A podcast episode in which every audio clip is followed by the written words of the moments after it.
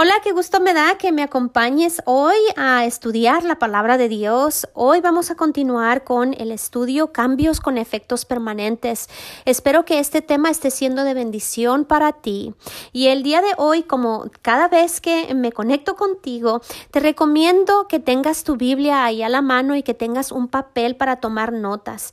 Particularmente hoy porque vamos a estar viendo muchos versículos, vamos a estar leyendo muchos versículos y si tú eres como yo, yo, lo que me sucede a mí es que si no estoy sentada, si no estoy viéndolo con mis propios ojos en mi Biblia, me pierdo y me pongo a pensar en otras cosas o me distraigo.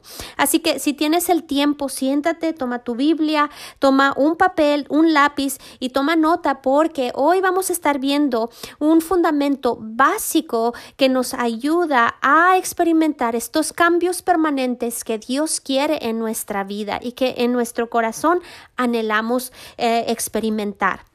Entonces, ah, saca tu Biblia y tu papel y un lápiz y ah, vamos a poner atención y abramos nuestro corazón a la palabra de Dios y que el Espíritu Santo nos dé revelación el día de hoy. En el estudio anterior estuvimos hablando acerca de cómo es que la palabra de Dios es descrita en más de una ocasión en la Biblia como una semilla. Vimos que esa semilla es necesario que la plantemos dentro de nuestro corazón para que produzca una cosecha Estuvimos viendo cómo es que podemos orar y estar haciendo peticiones a Dios y pidiendo y pidiendo. Y el Señor es tan misericordioso que hace milagros en nuestra vida y podemos recibir algo sin haberlo plantado en nuestro corazón, pero en la manera en que el reino de los cielos obra, es por medio de sembrar y de cosechar. Así que el día de hoy vamos a estar viendo la parábola del sembrador, la cual está en tres de los cuatro evangelios y vamos a ver, eh, a comparar uno con el otro en una forma paralela, donde vamos a encontrar detalles importantes que nos van a dar más entendimiento acerca de lo que Jesús estaba tratando de explicarnos. Y quiero que abras tu Biblia en Marcos en el capítulo 4 y voy a leer los versículos del 1 al 20. Así que espero que pongas atención y que tengas ahí tu Biblia y que tú los leas también. Dice así, otra vez comenzó Jesús a enseñar junto al mar y se reunió alrededor de él mucha gente, tanto que entrando en una barca se sentó en ella en el mar y toda la gente estaba en tierra junto al mar. Y les enseñaba parábolas, mm, eh, mucha, por parábolas muchas cosas y les decía en su doctrina, oigan, he aquí el sembrador salió a sembrar. Y al sembrar aconteció que una parte cayó junto al camino, y vinieron las aves del cielo y la comieron. Otra parte cayó en pedregales, donde no tenía mucha tierra, y brotó pronto, porque no tenía profundidad de tierra. Pero salió el sol y se quemó, y porque no tenía raíz, se secó. Otra parte cayó entre espinos, y los espinos crecieron y la ahogaron y no dio fruto. Pero otra parte cayó en buena tierra y dio fruto, pues brotó y creció y produjo a treinta, a sesenta y a ciento por uno. Entonces les dijo, el que tiene oídos para oír, oiga. Cuando estuvo solo, los que estaban cerca de él con los doce le preguntaron sobre la parábola y les dijo, A ustedes les es dado saber el misterio del reino de Dios, mas a los que están fuera por parábolas todas las cosas, para que viendo vean y no perciban, y oyendo oigan y no entiendan, para que no se conviertan y les sean perdonados los pecados. Y les dijo, ¿No saben esta parábola? ¿Cómo pues entenderán todas las parábolas? El sembrador es el que siembra la palabra, y estos son los del junto al camino en quienes se siembra la palabra, pero después que la oyen, enseguida viene Satanás y quita la palabra que se sembró en sus corazones. Estos asimismo son los que fueron sembrados en pedregales, los que cuando han oído la palabra al momento la reciben con gozo, pero no tienen raíz en sí, sino que son de corta duración, porque cuando viene la tribulación o la persecución por causa de la palabra, luego tropiezan. Estos son los que fueron sembrados entre espinos, los que oyen la palabra, pero los afanes de este siglo y el engaño de las riquezas y las codicias de otras cosas entran y ahogan la palabra y se hace infructuosa. Y estos son los que fueron eh, sembrados en buena tierra, los que oyen la palabra y la reciben y dan fruto al 30, a 60 y al 100 por uno. Es maravilloso. Todo lo que está en estos versículos tiene tanta información, hay tanta revelación que Dios nos quiere dar que vamos a tomar poco a poco. Voy a tratar de hacer todo en 30 minutos pero quiero que veamos y pongamos atención a ciertas cosas que Jesús estaba mostrando. Primero, es importante entender que esta parábola es de suma importancia. Jesús dijo que si no entendíamos esta parábola, no podríamos entender ninguna de las otras. Y les repito, es tan importante porque esta parábola se encuentra en tres de los cuatro evangelios y cada uno de los evangelios nos muestra pepitas de sabiduría que no podemos ver en, eh, en en otras. Así que es importante que estudiemos los tres registros donde se encuentra esta parábola del sembrador. Quiero que volvamos aquí y veamos en Mateo, en el capítulo 13, esta parábola se encuentra en Mateo 13, en, Lucas 8 y obviamente en Marcos 4 que lo acabo de leer, pero quiero que vean en Mateo, en el capítulo 13, los versículos 10 eh, al 17, que es lo que dice. Lo que voy a estar tratando de mostrar ahorita es que en Marcos 4 pareciera que Jesús estaba escondiendo revelación o no quería que gente escuchara este mensaje.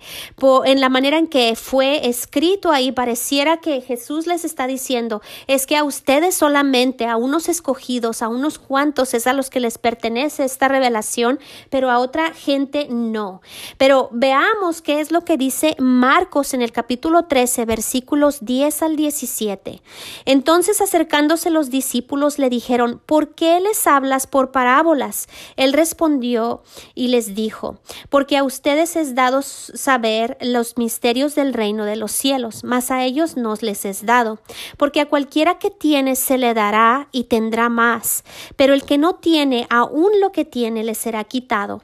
Por eso les hablo, les hablo por parábolas, porque viendo no ven y oyendo no oyen ni entienden, de manera que se cumple en ellos la profecía de Isaías que dijo, de oído oiréis y no entenderéis, y viendo veréis y no percibiréis, porque el corazón de este pueblo se ha engrosado y con los oídos oyen pesadamente y han cerrado sus ojos para que no vean con los ojos y oigan con los oídos y con el corazón entienda y se conviertan y yo los sane.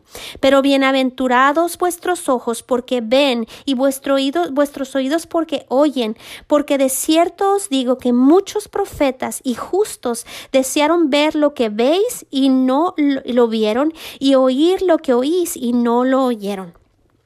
Estos versículos hablan ahí precisamente del por qué unas personas no escucharon la eh, explicación de esta parábola o por qué no recibieron entendimiento.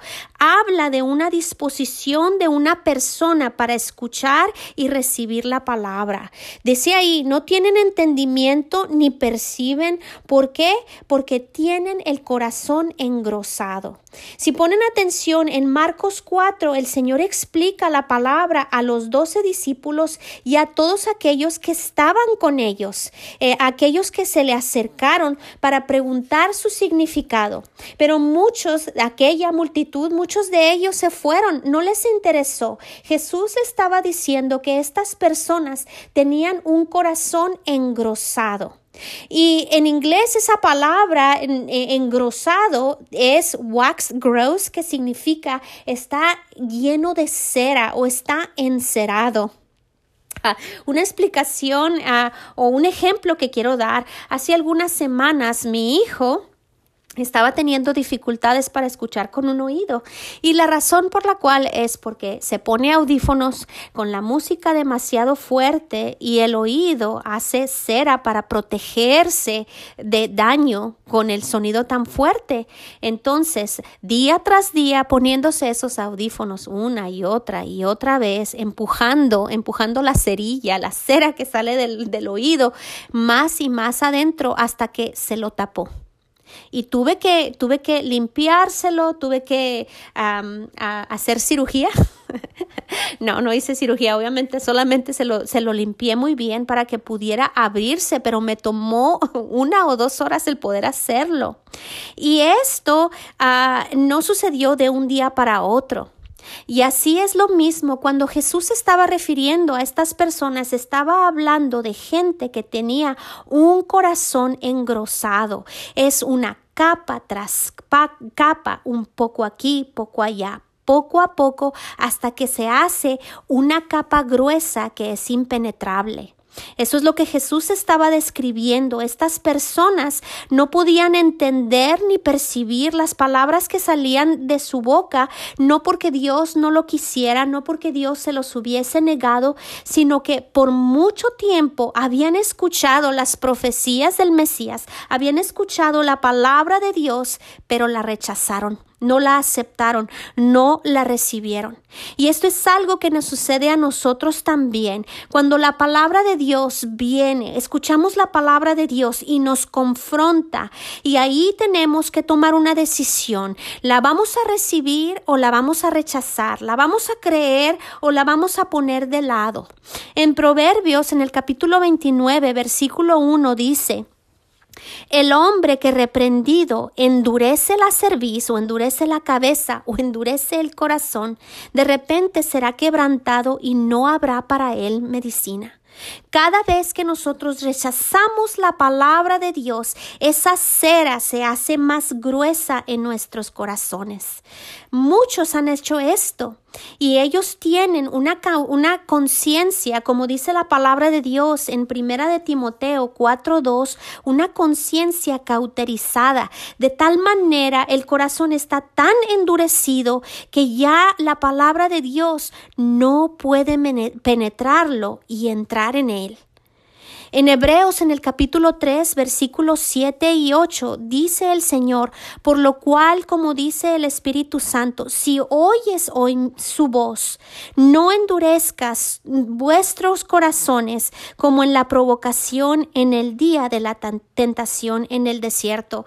Y no tengo tiempo de ir a hablar a ver acerca de lo que sucedió en el desierto, pero los israelitas después de haber sido liberados con la mano poderosa del Señor eh, eh, y estaban en el desierto, el Señor les dijo que podían entrar en la tierra prometida y ellos no le creyeron. Endurecieron su corazón. Pero volviendo ahora a Mateo, en el versículo 12, ¿qué es lo que dice?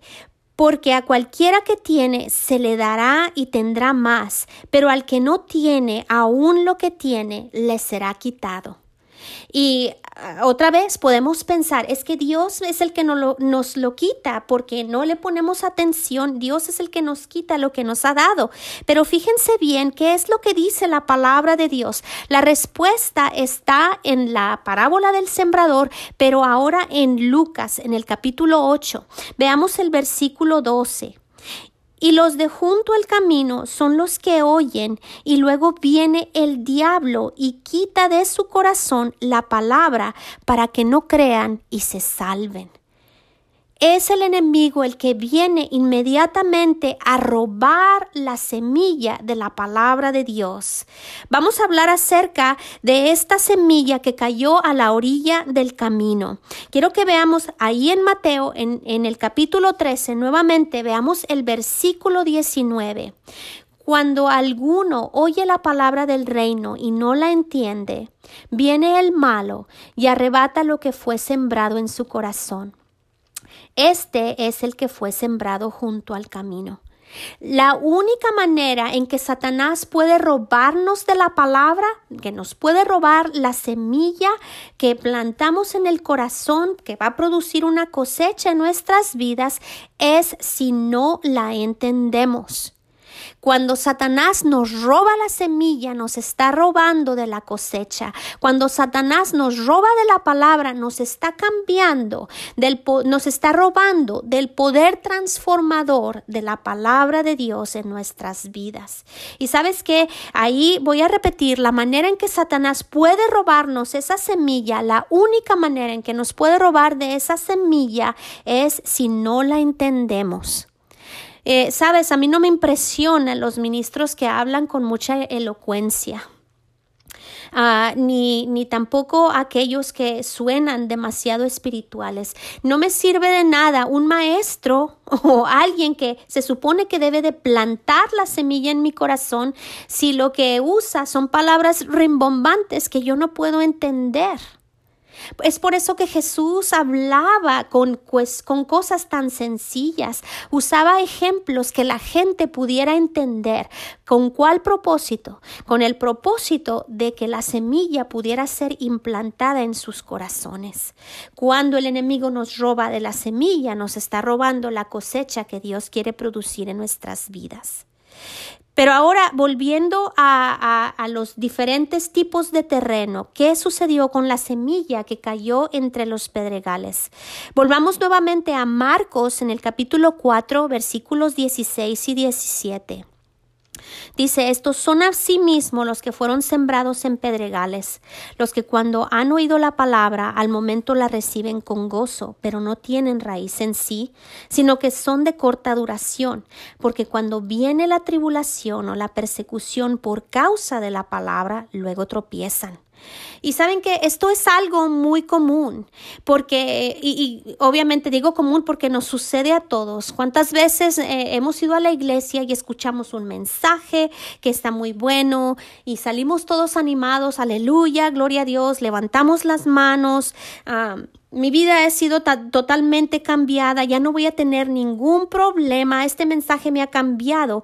Pero ¿qué es lo que sucede cuando esa palabra eh, está, eh, está solamente en, en, dentro de nuestro corazón, pero no ha germinado? Apenas está empezando a germinar, aún no tiene raíces dentro de nuestro corazón. A eso se refiere esta porción de la parábola. Eh, a una semilla que aún no tiene raíces, que está plantada pero aún no tiene raíces. Si ustedes recuerdan en la clase de ciencias naturales en la escuela, ah, yo creo que todos lo hicimos ah, cuando éramos pequeños, que tuvimos que hacer un germinado de frijol o un germinado de, maíz, un germinado dentro de un frasquito con algodón y agua y pusimos ahí una semilla y le echábamos agua. Si ustedes recuerdan, eh, esa semilla empieza a crecer y le empieza a crecer un tallo inmediatamente y ese tallo empieza a levantarse y a verse que a ver que está creciendo. Pero ¿qué sucede si no sembramos esa, esa semilla que, que empezó a brotar? Si no la sembramos en tierra fértil, no va a crecer de raíces. Y un árbol sin raíces no puede soportar el fruto, ni siquiera puede producir fruto, mucho menos puede tener, dar soporte a un fruto que crezca. Y sabes, eh, en, todo el tiempo que, he estado alrededor de círculos eh, eh, cristianos de la iglesia y que he ministrado tratando de ayudar a otras personas, y aún en mi vida, lo puedo decir, aún en mi vida, he, conocido a personas que reciben la palabra con mucho gusto, con mucho ánimo, con el aleluya en la boca, levantando las manos, dando gloria a Dios. Pero ¿qué sucede? Cuando las circunstancias cambian, cuando vienen circunstancias difíciles, cuando vienen circunstancias a nuestra vida que son contrarias a lo que Dios declara en su palabra. Es fácil decir aleluya, gloria a Dios y estar llenos de fe, entre comillas, cuando nos está yendo bien, cuando todo parece ser perfecto. Pero ¿qué es lo que sucede cuando las cosas se voltean, cuando las cosas se ponen difíciles? Si ustedes se fijan ahí en Marcos 4, dice ahí que viene tribulación y viene persecución por causa de la palabra. En Lucas 8, en el versículo 13, dice ahí creen por algún tiempo y en el tiempo de la prueba se apartan. Aún en Mateo, en el capítulo 13, versículos 20 y 21, en el versículo 21, dice, es de corta duración, pues al venir la aflicción o la persecución por causa de la palabra, luego tropieza. Sabes, cuando empiezas a poner la palabra de Dios dentro de tu corazón, la palabra de Dios eh, en lo que se refiere a áreas de tu vida que tú quieres cambiar, ¿qué es lo que sucede? E inmediatamente el enemigo ve, si entendiste la palabra no te la puede robar. Pero ¿qué es lo que hace? Trae persecución a causa de la palabra, tratando de desarraigarla para que no cree raíces dentro de ti. Si, si tú tienes algún jardín en tu casa, si tienes patio, si tienes ah, pasto en tu casa, te das cuenta que la hierba mala, si no la quitas inmediatamente, si no la cortas rápidamente, crecen ah, raíces tan profundas que es muy difícil de arrancar. Es más fácil arrancar una planta cuando está tierna que después de que ha, ha creado raíces profundas. Y eso es lo que el enemigo trata de hacer. Trae persecución cuando la palabra está tierna en nuestro corazón. Trae persecución. ¿Y qué es la persecución? Circunstancias contrarias o trae a una persona quizá con buenas intenciones, pero que te va a decir cosas contrarias a la palabra de Dios. ¿Para qué? Para arrancarla de tu corazón, para que no cree raíces en ti y para que no produzca fruto. Y fíjate bien, esa aflicción, esa persecución no es realmente en contra de ti, es en contra de la palabra de Dios. Y voy a hacer un paréntesis aquí rápidamente porque no tengo mucho tiempo, pero en los tiempos que estamos viviendo hay muchísima persecución en contra de la palabra de Dios. Por todas partes te la vas a encontrar. Si te atreves a decir que el matrimonio es entre un hombre y una mujer, como Dios lo ha dicho, vas a encontrar persecución, vas a encontrar aflicción. Si, si hablas acerca de, de la vida, cuando es que la vida empieza de una persona, vas a encontrar persecución. Y en general, si eh, recibes el mensaje de la palabra, si necesitas sanidad en tu cuerpo, ¿Qué es lo que sucede? Empiezas a escuchar la palabra de Dios, que es lo que dice Isaías 53, lo que dice el Salmo 103, lo que dice segunda, primera de Pedro 1.24, 2.24, 1.24 creo. empiezas a poner la palabra de Dios, la semilla de la palabra de Dios dentro de tu corazón y luego viene alguien y te dice, bueno, ¿sabes qué? Es que el tiempo de milagros ya pasaron, es que Dios ya no sana a las personas, si alguien se sana no es Dios, es el diablo, etcétera, etcétera, etcétera. ¿Qué es eso? Es persecución en contra de la palabra para arrancarla de tu corazón, para robarte de esa cosecha, para robarte de ese cambio que Dios quiere hacer en tu vida. Es importante que dejemos que la palabra de Dios cree raíces profundas dentro de nuestro corazón. Y bueno, debemos de proteger nuestro corazón, eh, particularmente más aún y a propósito, con propósito. Eh, proteger la palabra de Dios como protege una semilla, una planta tierna, un invernadero. Un invernadero protege las, las plantas tiernas del temporal extremo. Y es así que nosotros debemos de guardar nuestro corazón cuando estamos plantando esa palabra y no permitir que nada como un invernadero venga a desarraigar, venga a quemar o a destruir la tierna ah, planta que la palabra está produciendo en nuestros corazones. Voy a continuar con, con, aquellos que crecen, con la semilla que crece entre los espinos. En Marcos, en el capítulo 4, volvamos ahí, los versículos 18 y 19 dicen, estos son los que fueron sembrados entre espinos, los que oyen la palabra, pero los afanes de este siglo y el engaño de las riquezas y las codicias de otras cosas entran y ahogan la palabra y se hace infructuosa o no produce fruto. En Lucas, en el capítulo 8, eh, Ahí en la parábola, el versículo 14 dice que son los placeres de la vida también que ahogan esa semilla, que ahogan esa planta y no produce fruto. Y con sinceridad, es, yo te puedo decir esto, no, me ha afectado muchísimo, creo que afecta a muchísimos cristianos, nos afecta mucho porque no tienen que ser cosas malas las que deseamos, no son cosas eh, que estemos buscando, cosas cosas que son contrarias a la voluntad de Dios, es simplemente la vida cotidiana, los afanes de todos los días, aquellos pesos que cargamos en nuestra vida, que pueden ser tantos si no tenemos cuidado, van a ahogar la buena planta de la palabra de Dios, estar consumido con tantas cosas, con tantas ocupaciones, con tantos afanes de la vida, ahoga la palabra y no puede producir fruto. Si ustedes, tienen una planta, voy a decir, de tomates y no se deshierva la, la mala hierba que empieza a crecer a su alrededor, esa mala hierba empieza a robarse los nutrientes de la tierra y hace que la planta de tomate, aunque no se seque, aunque no muera, pero hace que no produzca ningún fruto. Y eso es precisamente lo que esta parábola nos está mostrando, lo que el Señor Jesús está explicando. Y saben que hacemos de tomamos muchos afanes en nuestra vida que el Señor no nos ha dado. Hacemos muchas cosas y sí puedo decir aún buenas, pero son cosas que el Señor no nos ha dicho que debamos hacer. Esto lo vemos como con Marta, la hermana de María.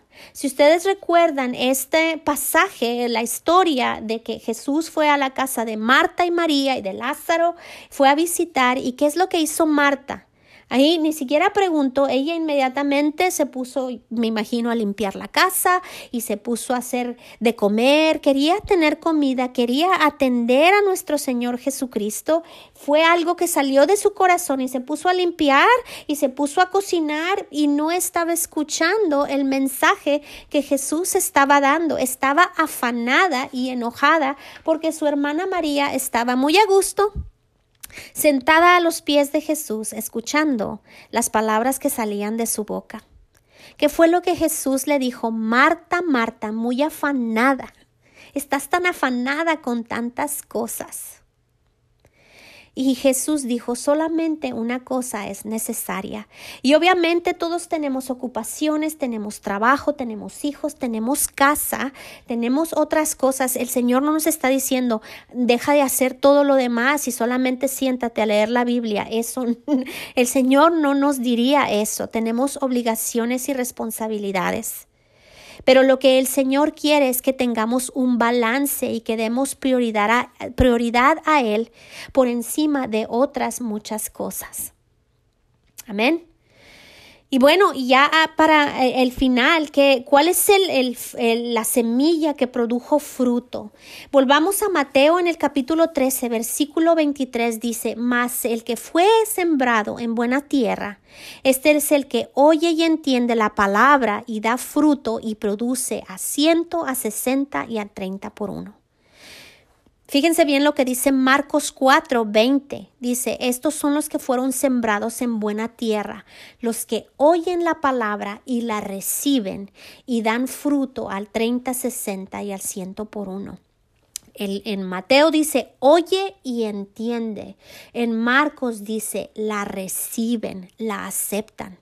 En el Salmo 119, versículo 130 dice, La entrada de tu palabra alumbra y hace entender a los simples. Esa palabra simple significa aquellas personas que no son muy inteligentes, no son muy sabias, pero es la entrada de su palabra que nos da alumbra, que nos da revelación, que nos da entendimiento. En Proverbios, en el capítulo 4, versículos 10 y versículo 13, el Señor nos dice, oye y recibe mis razones y se te multiplicarán los años de vida. Dice, guarda mi consejo, porque este es tu vida.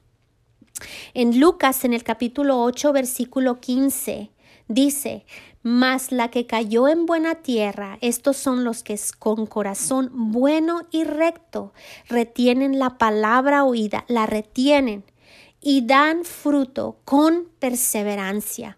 Ahí está esa palabra que no nos gusta mucho. Perseverancia implica paciencia, implica ser constante y ser consistente en lo que haces. Para mantener el corazón limpio es lo mismo que mantener una buena hortaliza, mantenerla limpia de mala hierba, de piedras que van a endurecer, mantenerla con agua y que le dé el sol. Eso implica paciencia y perseverancia, pero dice ahí, en el corazón bueno y recto que retiene la palabra que ha oído, produce fruto. En Hechos, ya para cerrar, en el capítulo 10, versículo 35, el Señor nos dice esto, no pierdas pues vuestra confianza que tiene grande galardón, porque os es necesaria la paciencia para que habiendo hecho la voluntad de Dios, obtengas la promesa. Eh, esto es maravilloso. Aquí vemos que la palabra de Dios nos dice ¿Cuál es el tipo de terreno que va a producir fruto en nuestras vidas? ¿Cómo debe de ser nuestro corazón para que produzca el fruto, para que produzca ese cambio con efecto permanente en nuestras vidas? Y en el próximo estudio voy a mostrarles el ingrediente necesario que debemos de tener para ayudar a mantener ese terreno de nuestro corazón fértil y limpio. Amén. Y bueno, pues este es el estudio del día de hoy. Sé que te di mucha información y muy rápido, solamente en 30 minutos. Espero que haya sido de bendición, espero que hayas tomado notas o que lo vuelvas a escuchar si es necesario y también que lo compartas con otras personas. Estoy segura que este estudio transformará tu vida y te ayudará a obtener esos cambios con efecto permanente que el Señor quiere en tu vida. Amén. El Señor los bendiga y hasta la próxima.